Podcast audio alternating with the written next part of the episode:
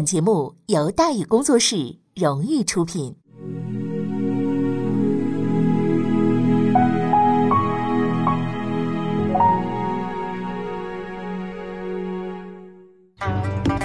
说书唱戏劝人方，三条大道走中央，善恶到头终有报，人间正道是沧桑。给您续上一杯茶，我慢慢的说，您细细的品。听大宇话说。明朝除了咱们广播直播以外啊，我们还在喜马拉雅独家网络发布。各位呢可以登录喜马拉雅手机和电脑客户端，搜索“大禹茶馆”，选择收听。上期节目咱们说到哪儿啊？咱们说到意外之喜，李定国连平两省，提振士气，反清军再起抗争，胜利呢是最响亮的集结号。在广东、广西、江西等地，很多抗清武装曾遭到这个清军的残酷镇压而偃旗息鼓。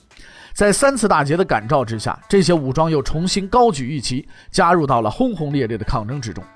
值得一提的是啊，早已经对南明小朝廷失去信心、选择潜水的前明遗臣，认为中兴有望，也都纷纷浮出水面，主动和战神李定国取得联系，表示愿意为朝廷效力。虽然这样的人很多都是十足的这个政治投机分子，但抗清势力能成为投机的对象，确实反衬反衬了这个乾坤扭转的势头。隐居浙江的黄宗羲后来评价说：“呀，说大夫李定国桂林衡州之捷，两绝明亡，天下震动，此万历以来全盛之天下所不能有啊！如此骄人战绩，战神李定国确实是居功至伟。稍微回忆一下南明的这一段历史，我们便能够体悟到李定国的三次大捷还有一层更深的寓意：战神并非神话呀。”只要南明自己不折腾、不胆怯、不内讧，任何强敌都是可以战胜的呀。几年来惨败的血腥教训，胜利的刺眼光芒，无时无刻不在提醒南明的君臣顿悟这条克敌制胜的秘诀。但是处处充斥着贪欲的小朝廷，实在是无药可救啊！三次大捷之后，多灾多难的南明再一次坐上了过山车，形势很快就急转直下了。眼看着战神打得相当出色，孙可望开始不乐意了。孙可望这些个年在云南、贵州励精图治，政绩颇丰，深藏于内心的私欲也逐渐的膨胀起来。按照大西军将领原定的盟约，孙可望、李定国、艾能奇、刘文秀四人地位相当，每公事相会，四人并坐于上。虽然孙可望有最终的裁决权，但作为大西南实际上的最高统治者，孙可望越来越不习惯与人分享权力盛宴了。麻烦的是，这四个人各领一军，不相上下。就军事实力而言，孙可望最多与刘文秀并列第三，跟李定国、艾能奇那是没法比的。所以在这种情况之下，老大想吃独食儿，还真不是一件容易的事儿。幸运的是呢，艾能奇阴沟里翻了船，提前结束了革命生涯。刘文秀在四川沉不住气儿，吃了败仗，让孙可望找着了借口，提前结束了政治生涯。咔哧掉两个以后，孙可望一手遮天的障碍，就剩下一个李定国了。堪称战神的李定国可从来都不是一盏省油的灯啊！在张献忠四个义子当中，李定国是实力最强，也是最能打仗的。但是最大的缺点嘛，就是不善于讨好领导，让这个生性狡猾、善于溜须拍马的孙可望钻了空子。孙可望被拥戴为盟主，比较顾全大局的李定国虽然不至于耿耿于怀，但是对狡猾的这个孙可望啊，始终是睁大两个眼睛盯着的。陈邦富派胡之公送来伪造秦王敕印的时候，孙可望准备将错就错，李定国却是火眼金睛，心仪其伪，游说刘文秀一起抵制。反正不管是真是假，被封公的刘文秀啊，看到孙可望封王，早憋了一口气了，因此说的也很直白，说我等自为王儿，何必封啊？李定国稍微委婉一点，说我等无尺寸之功，何敢受朝廷之封啊？三个人没谈拢，孙可望却一意孤行，接受了这个敕封。刘文秀呢不敢跟孙可望对着干，也违心的接受敕印了。唯独李定国毫不妥协，把敕印撂在一边不管了。杨未之带着平辽王的敕印回到昆明以后啊，孙可望大为光火啊，接受这个拒绝受封。李定国用串通刘文秀跟孙可望对着干，叫意欲受封啊。孙可望就怒了，说你们诚心是吧？啊，汝前不受封，今何为而受乎？有专制必然有反抗，孙可望与李定国的矛盾那多了去了啊，也不必细数，是吧？即便如此，两个人还能待在一起混，也不能不说是得益于李定国的顾全大局。另外，想抗清的孙可望不可能呢没有战神李定国，这是一个重要的因素。随着李定国在湖南、广西一鸣惊人，孙可望对李定国的倚重已经被羡慕、嫉妒、恨所代替了。李定国是孙可望派到湖南抗清的，但由于李定国打得太漂亮了，人气立马就盖过了孙可望。眼看着这个跟自己若即若离的属下功高震主、声名远扬，这孙可望可就坐不住了。私欲战胜了理智，会使人做出意想不到的事情。衡州战役时，担心李定国锦上添花的孙可望开始混蛋，暗中下令配合李定国作战的冯双礼拆台，致使屯骑得以率残部突围。除此以外，孙可望还亲自率军入湘，跟李定国同台竞技。北兵本易杀，你能打，老子一样能打。永历六年十一月初一，孙可望率大军进抵元州，又派白文选率五万人进攻陈州这块硬骨头，打一个开门红，给天下人看看啊！李定国啃不动的，看老孙怎么来啃这条呃这个这根硬骨头。白文选不辱使命啊！十一月二十二拿下陈州，击毙清军守将徐勇。孙可望气焰更加嚣张了，公然在元州摆起鸿门宴，以召开军事会议为名诱捕李定国。那按照原定计划呢，冯双礼、李定国、孙可望作为三个梯队分批入湘抗清。因此呢，孙可望在元州召集军事会议啊，李定国呢也没有过多的怀疑，赶紧率部就启程了。不过，孙可望呢，在湖南尽在掌控之中的情况下挥师入湘，李定国心里多少还是有些忐忑不安的。为了保险起见，李定国派心腹公明啊先行出发，到元州打前站，探听孙可望的虚实。尽管孙可望有意的遮掩，但是敏感的公明呢，还是发现了一些端倪。他推断袁州要举行的不是一次讨论湖南战事的军事会议，而是一场针对李定国的军事审判。永历七年正月，公元一六五三年，李定国走到武冈州，接到了公明从袁州送来的密信。李定国明白了，孙可望这是要逆天。庆幸躲过灾祸之余，战神李定国不禁仰天长叹呐：“本欲共图恢复，今既可如此，安能成功乎？”混蛋的孙可望想逆天，李定国决定忍辱负重，顾全大局。惹不起，我总还躲得起吧？为了避免上演同室操戈的这个惨剧，李定国率部调转方向。在当年二月份呢，经镇峡关啊，进入了广西发展，并且重新占领了婺州。李定国离开湖南之后，清军更加肆无忌惮。三月十七日，在衡州战役中侥幸得脱的屯骑率部进攻宝庆，孙可望率援军前来迎战。由于一心想亲力大功以服众心，急于求成的孙可望遭遇惨败，致使宝庆失守，颜面尽失的孙可望撤回贵州，湖南再次陷入了僵持状态。宝庆失利并没有让孙可望警醒，他还想继续逆天。探知到李定国驻防柳州之后，孙可望又派冯双礼率三万人前往袭击。李定国继续顾全大局，主动后撤。不知好歹的冯双礼穷追不舍，忍无可忍的李定国奋起还击，怀着相当复杂的心情，将曾与自己在湖南并肩作战的冯双礼打的是抱头鼠窜。挨了一顿痛扁，孙可望算是老实了，不敢再去广西找李定国的茬了。那么从现在开始，孙可望和李定国实际上已经是分道扬镳了。进入广西以后，李定国并没有跟县官安、马雄、全节三镇总兵率领的还乡团纠缠，而是挥师东向，对准上河西耿继茂盘踞的广东杀将过来。永历七年三月份，李定国率部杀入广东，一路上是锐不可当。二十五日便进抵肇庆，又分兵占领四会、广宁等地。广东再次出现南明的正规军，很多潜水的抗清武装呢，纷纷的冒泡了。在这些地方抗清势力当中，郝尚九是比较有故事的。郝尚九呢是李成栋的部将，这些年呢一直在跳槽。崇祯十七年，郝尚九跟随李成栋降清；永历二年，郝尚九又跟随李成栋反水归明；永历四年，上河西耿继茂南下广东，郑成功呢也到潮州地区武装征粮。两头受气的郝尚九再次向清军投降。郝尚九同学频繁跳槽，连清军都看不下去了，认为这小子反复无常、桀骜不驯，有必要进行职业素养教育。永历六年八月份，潮州总兵郝尚九接到新任命，调任广东水师副将。兵种要换，地盘要占，兵权要收，哎，还官降一级。早知如此，我投个屁的降呢！郝尚九拒绝接受任命，死赖在潮州，积极准备反水。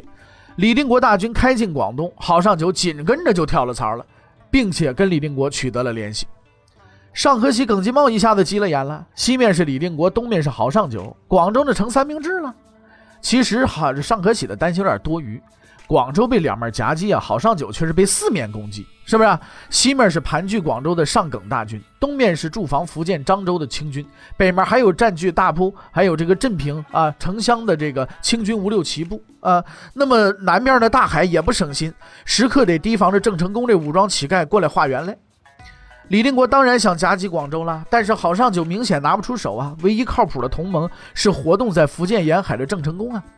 如果郑成功能率水师到广东参战，那这盘棋显然就已经走活了。尚可喜、耿继茂根本就不是两路大军的对手，拿下广州不过就是个时间问题。夺取广州，孙可望占据的云南、贵州便可通过李定国控制的两广与成郑成功、鲁监国活动的福建舟山一带连成一片，形成西南、华南、东南三南并举的局面。梦想鼓舞人心，可现实呢，却令人扼腕。李定国谋划的很到位，但郑成功似乎对广东不感兴趣。郑成功到底怎么想的，李定国并不清楚。但肇庆就在眼前，不打一打，实在对不起如坐针毡的尚可喜。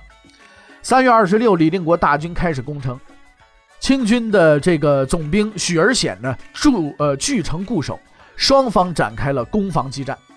肇庆的许而显比陈州的徐勇还要难对付，他不仅兵力较强，而且呢这小子鬼主意多。看着南明军架梯攀城，许尔显暗中派精兵出城迎战，主要的任务是抢夺南明军的云梯。梯子被收缴了，李定国另出妙计：上天不行，咱入地嘛。于是数万南明军那就成了工程兵了，除了少数警卫以外，全都忙活一件事，就是挖地道。虽然李定国在工地四周啊都拉上了帷幕，但城墙上的许尔显站得高看得远，很快就发现南明军的新战术了。许尔显见招拆招，也开始在城墙内啊挖沟啊挖阻拦沟。许而显的工程有城墙挡着，李定国可看不着啊，继续搞自己的人防工程。两支施工队在肇庆忙得不亦乐乎，广州的尚可喜可坐不住了。他不知道许而显能撑多久啊，更不知道自己能不能撑得住啊。孔有德、倪堪的都成了李定国刀下之鬼，那尚可喜可不希望成为第三个呀。心虚胆寒的尚可喜一面向清廷请援，一面亲自带着援军前往肇庆。耿吉茂没跟来，而是呢在三水设防。阻击李定国派出联络郝尚九的这个部队啊，谨防兵力空虚的广州遭到偷袭。尚可喜抵达肇庆之后啊，在四月初八命大军杀出城去，迅速的击溃了李定国的警卫部队，占领各地道口，接着又以烟熏的方式呢消灭地道内的南明军。此时呢，李定国的施工队啊还在地道里边专心作业呢，又出不出又出不来，有力儿没没处使去，很多呢就被熏成了腊肉了。李定国被迫率部撤退，距离肇庆五里下营。尚可喜呢，乘胜追击，一举冲破了南明军的临时阻击阵地，大获全胜。南明军败局已定。李定国一看夺取肇庆已成泡影了，只能是撤往广西整军再战了。大军一撤，郝尚九就惨了。五月份驻防南京啊，清廷更名为江宁了啊，啊江宁织造府嘛，对不对？驻防南京的这个昂邦张京哈哈木。还有没了张京，嘎来到嘎啊！奉命率军增援广东，援军呢显然是来晚了，因为肇庆战役早已经结束了。但是总不能白跑一趟吧？李定国撤回广西，哈哈木的牛刀只能用来杀鸡了。八月十三日，耿继茂、哈哈木会同南赣的这个孔国志包围潮州，郝尚九恐怕是难逃此劫。其实早在李定国肇庆兵败的时候，郝尚九就预感到形势不妙，病急乱投医，赶紧向老冤家郑成功请援。郑成功倒是很积极，在六月应邀而至，但是老郑三招不离本行，他不是来帮忙的，而是来征粮的，饿死鬼投胎，没办法。八月份，郑成功的援军满载粮食返回福建，郝尚九被彻底抛弃了。九月十四，潮州失守，郝尚九自杀。第一次进军广东失利以后啊，李定国认真总结了经验教训，并且呢，积极筹备第二次进军广东。毫不夸张地讲。这是南明实现翻盘的最佳时机。其一呢，前面咱们说过，广东是永历政权实现三南并举的最关键一环。其二呢，常年从事海外贸易的广东啊，经济发达，赋税呢那是广西的十倍以上，可以为抗清提供更加雄厚的经济保障。其三也是最重要的，从双方态势来看，广东虽然不至于唾手可得，但也并非难事。我们得先分析一下清和南明双方的力量对比情况。首先来看清军方面啊，哈哈木和嘎里道嘎毕竟是来帮忙的，剿灭好上九之后，十月份就离开广东了。尚可喜、耿继茂有多少人呢？两万？你以为他们带的都是不死鸟啊？现实情况是，上河西耿继茂的老部队加起来还不足五千人，尽管在当地有所补充，勉强招募到了两万多人，但大部分皆游荡之辈，俱非精战之辈。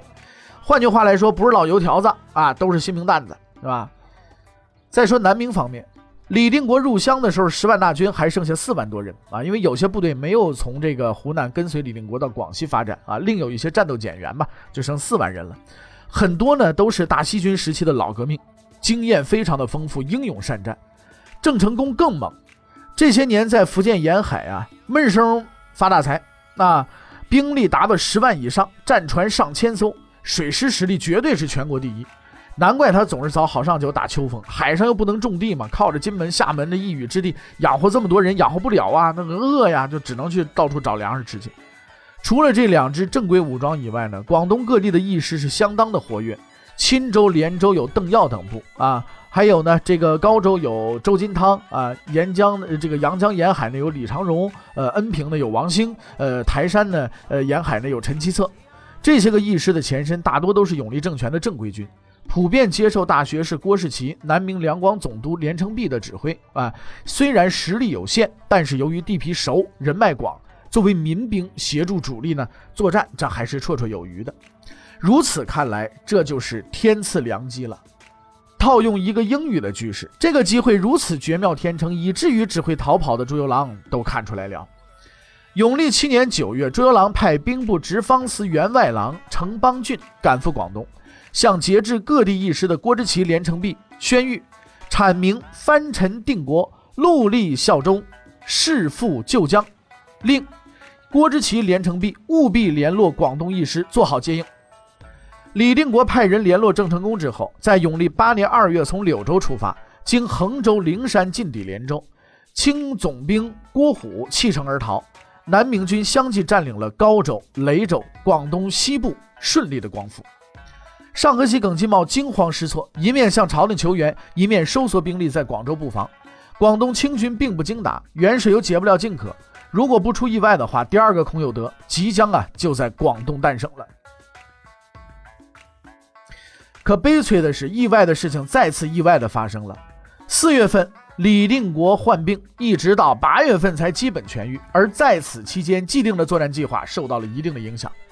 不过话说回来了，轻伤不下火线，重伤不进医院的战神李定国，身体有恙，脑子却没残，依然在坚持着指挥啊。那么，真正意外的致命的意外是什么呢？欲知后事如何，且听下回分解。